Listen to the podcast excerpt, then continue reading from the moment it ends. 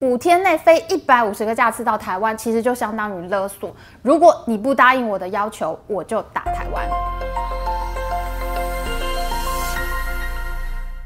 Hello，大家好，我是 Amy。过去的这两个礼拜，台湾度过了非常危险的时期。中共军机从十月一号到五号呢，不断的骚扰台湾西南空域，尤其是十月四号更创下史上单日最高纪录，一天飞了五十六台。那台湾人呢，还是一如既往，照吃照睡，照样工作，好像没有事一样，真是佩服佩服。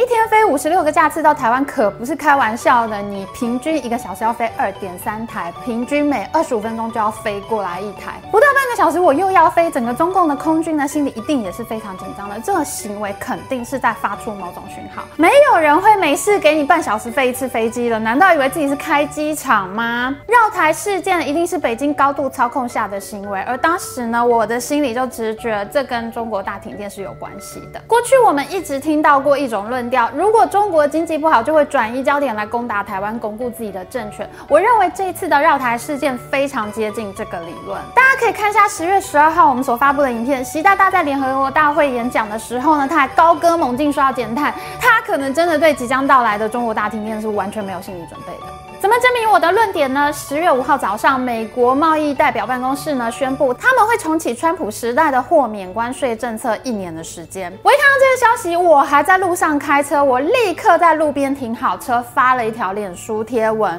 我猜测中国可能会放宽澳洲煤矿进口，而且呢，中共的军机会变少。果然，到当天下午呢，就有媒体报道，有船公司的研究员发现呢，中国港口呢已经让澳洲的煤矿船进港卸货了。而到了当天晚上的统计呢，当天中共军机总共只飞来一台，是在早上的时间之后就没有再飞来了。下一次军机再飞的时间呢，是十月十号国庆日早上飞来三架。为什么我会这样猜测呢？因为九月底的大停电事件呢，让中国经济突然面临到可能会迅速崩溃的风险。我想习大大他可能知道有一些地方正在停电，可是他没有心理准备这件事情会这么的严重，这对他来说是非常突然而且戏剧化的事件。当时他又面临另外一个状况是，十月六号的时候会有六个国家在南海呢进行军事演习，那对习大大来说，他的心理压力一定是非常大的。我的国家正在乱，你在我旁边联合军事演习，那你会不会趁着我正在虚弱的时候打进来呢？当时习大大必须要马上救经济，不能垮下来，而他的外贸官员一定会建议他立刻放宽澳洲煤矿进口，而且外贸官员也会建议他请求美国降税，好让中国喘一口气。这种庞大的心理压力一定会让习大大做出一些不寻常的事情。五天内飞一百五十个架次到台湾，其实就相当于勒索。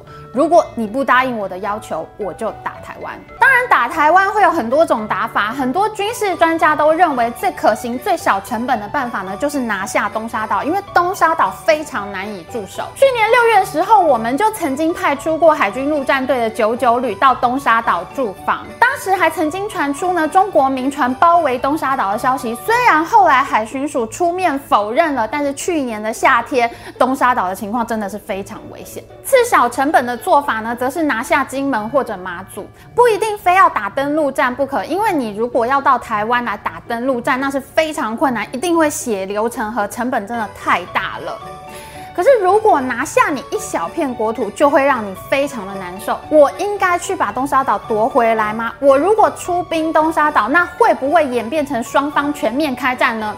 可是如果我不把东沙岛夺回来的话，那整个台湾社会的气氛一定是非常低迷，有一种败军之将的挫折感。中共军机在台湾西南空域密集的绕行，威胁最大的当然还是东沙岛。北京方面呢，想要发出的讯号呢，应该是不给糖就开战。其实最能够验证不给糖就开战这个理论的国家呢，就是北韩。北韩每一次呢，它需要经济援助，国内闹饥荒的时候呢，它就会开始做核弹试射，往南韩或者往日本的方向呢进行核弹试射。这次北京呢，在突发性的面临到经济困难的时候所做出来的行为呢，我认为跟金正恩非常类似。不是只有我注意到中共有北韩化的迹象，有一个非常知名的中国媒体人陈义中呢，他在十月八号的时候，他也谈到现在中国正在大热的电影《长津湖》。长津湖就是在一九五零年韩战期间呢，中共派兵抗美援朝，而在北韩长津湖的这个地方呢，活活冻死了三个连的官兵，他们冻死的遗体都还呈战斗姿势，被称为冰雕连。陈义中他说呢，中国动员全体民众去看长津湖这部电影呢，是正在打造先军政治的意识形态。民众不可以对军事发出评论，民间必须要支持军事，先有军事才有其他，军事优先于一般人人民。先军政治呢，正是北韩体制的一个特色。而抗美援朝电影以美国作为对抗的对象，很显然的，中共现在的头号假想敌已经换成了美国。好，如果北京发出的讯号呢是不给糖就开战，那么华盛顿呢答应豁免关税呢，是不是就是任由北京勒索的意思呢？未必见得。其实寻求关税豁免呢，并不是偶发事件。今年美国通货膨胀升高呢，从中国卖过来的东西还要再加上关税，那就使得在市场上的物价呢变得更高，通货膨胀就更难控制。所以其实今年呢，美中双方都有人提出想要取消关税的论点。中方当然不必提啊，举国上下都非常希望取消关税。那美方也有人提出相同的论点，像譬如说美国财政部长耶伦呢，他就。多次质疑美中关税，他认为这会伤害美国的消费者。那美国财政部长耶伦和联准会主席鲍威尔本来就是两个面对通货膨胀最头痛的人，所以耶伦感觉到压力很大，这是非常正常的。下半年美国的核心物价指数 CPI 呢，并没有像联准会所预期的那样出现缓解的现象，到现在呢，都还是在百分之四上下。那对于拜登政府来说呢，它其实也很需要一定程度的降税减税，这样才能使得他们呢从中国进口来的商品呢，在市场上面的价格降下来，那这样才有利于他们缓解通货膨胀。这也就是之前中国小粉红们一盘大棋论的理论基础。中方的商品价格上涨的时候呢，美国通货膨胀就会变得更严重。可是如果你说为了要恶化美国的通货膨胀，让中国去限电限产，这是绝对不可能的，因为中方要付出的代价实在太大太大。你可能整个冬天冻死一千万人，你也杀不到美国 GDP 的百分之零点一。难道你以为中国政府现在真的是把一般人民当成长津湖冰雕连冻死一？一千万人只为了换取美国经济下滑一滴滴嘛？而且呢，就算是在平日的时候呢，中国出口到美国商品的价格已经是最高了，比出口到其他国家还要更高。卖东西给美国人已经是最赚钱了，你再怎么下一盘大棋，你也很难再对美国涨价。所以你这个一盘大棋的空间实在是非常小。那么这次美国贸易代表办公室 USTR 呢，他们宣布要豁免中国的关税呢，其实他们并不是要完全。取消川普总统时代的中国关税，他们只是要针对其中一部分的产品呢豁免一年的关税。其实，川普总统在二零一八年宣布对中国科税之后呢，他自己也发现，哎，好像太激烈了。有些产品呢，好像是中国才有卖，其他国家没有做的。那有一些小型的企业呢，他们只能够依靠非常便宜的中国进口品，他们并没有钱呢去采购其他国家进口比较贵的产品。所以呢，突然瞌税的话呢，有一些企业呢，它其实是会受不了的。你看，川普是不是比习大大还要温和很多呢？习大大的个性呢，是说打就打，说干就干。可可是川普呢，他还会跟你商量哦。所以当时呢，川普总统自己呢也开放了美国利益相关人，你可以来申请豁免关税。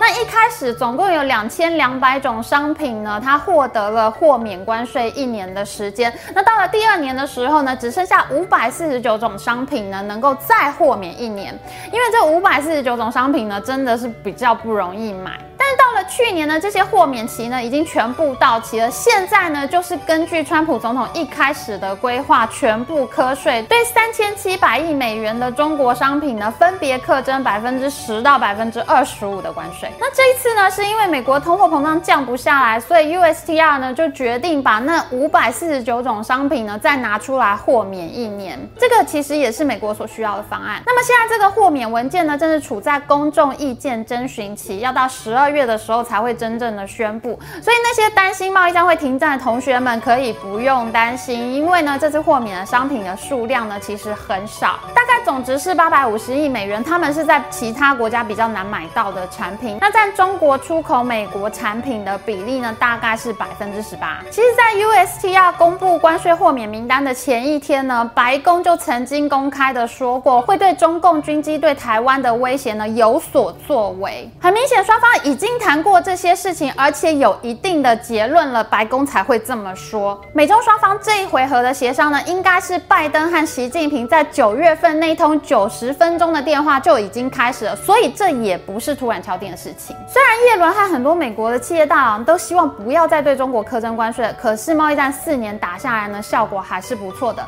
在二零一七年贸易战的前一年呢，中国出口到美国的商品总值呢是五千零六十亿美元。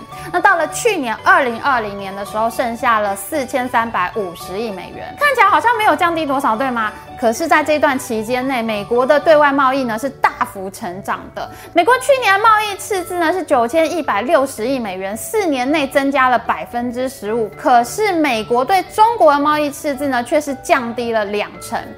也就是说，在这四年间呢，美国向世界各国采购了更多产品，可是它对中国的采购呢却是下降的。中国占美国的贸易比重呢，其实是在逐渐下滑的。其他国家拿下了更多的生意，而美国的供应链的确是在发生变化。然而，美中贸易战到底会不会继续呢？目前双方好像有点谈不下去了。美国贸易代表戴奇呢，Catherine Tai，大家都知道他是台裔美国人，跟台湾是很亲近的。他最近在一次公开演演讲里面就说，中国并没有遵守第一阶段的贸易协议，实施的效果不佳，所以呢，现在也没有继续往第二阶段谈的意思。之前戴奇就曾经公开的说过，他会 review 整个美中关税的内容，所以呢，他很有可能还是会在整体的调查过后，等到美国经济体制比较稳定的时候呢，他还是有可能制定一个新的关税方案。目前大家最关心的问题呢，是拜登软了吗？因为跟川普总统相比，拜登总统的做法呢似乎是比较温和的，尤其在他说了习近平应该会遵守台湾协议之后，真的把在台湾的大家给吓一跳。现在大家都已经知道了，其实所谓的台湾协议呢，就是指台湾关系法案三个公报这些文件，其实并没有什么新的协议。我觉得拜登政府和习近平政府呢，他们正在彼此探索，建立一个新的行为模式。那我觉得我们可能还需要一段时间来观察。我认为拜登呢，他其实是不想看。开战的，例如戴奇在谈到美中关系的时候呢，他用的是持久共存，而不是用竞争关系。拜登总统呢，他可能更想要运用冷战时期呢著名外交官 George Kennan 的围堵政策呢，他想要像围堵苏联一样，慢慢让中国衰弱下去。那拜登总统他的路线呢，跟川普总统的以战止战、以战逼和策略呢，显然是非常不同的风格。川普策略的优点呢，是在于北京会很小心，因为川普他明显就是不怕跟你开战，他很想跟你开战。所以呢，对于北京来说呢，他就不能一天到晚绕台，因为他一旦出来绕台呢，那川普会觉得，哎，你要给我开战了吗？然后他真的战下去的话，你北京是承担不起这个风险的。可是川普路线呢，他也有风险，它的风险呢是在于，一旦北京也决定开战，那双方之间就就无可挽回了。就例如这次九月大停电造成北京的巨大压力呢，我觉得如果是在川普总统任内呢，现在双方很可能已经开战。我们的东沙岛岸金门马祖呢，可能已经被攻击了。拜登策略的优点呢，是他会很谨慎，他不想打仗。那么台海之间不打仗，或者说是延后打仗的机会呢，就变得比较高了。拜登总统如果不是很重视台湾的话，他大可不用答应北京的条件来换取台湾的平安，他可以不用管你，你随便要打就打。但是美国呢，现在全力支持台湾加入 CPTPP 贸易协定，而且呢，他们还组织了六国在南海的联合军事演习，这已经说明美国支持台湾的态度已经是非常明确的。那拜登路线的风险呢，则是其实北京也看得出来你不想打仗，所以呢，他就会采用更多侵略性的行动，也就是这次我们所说的北韩化。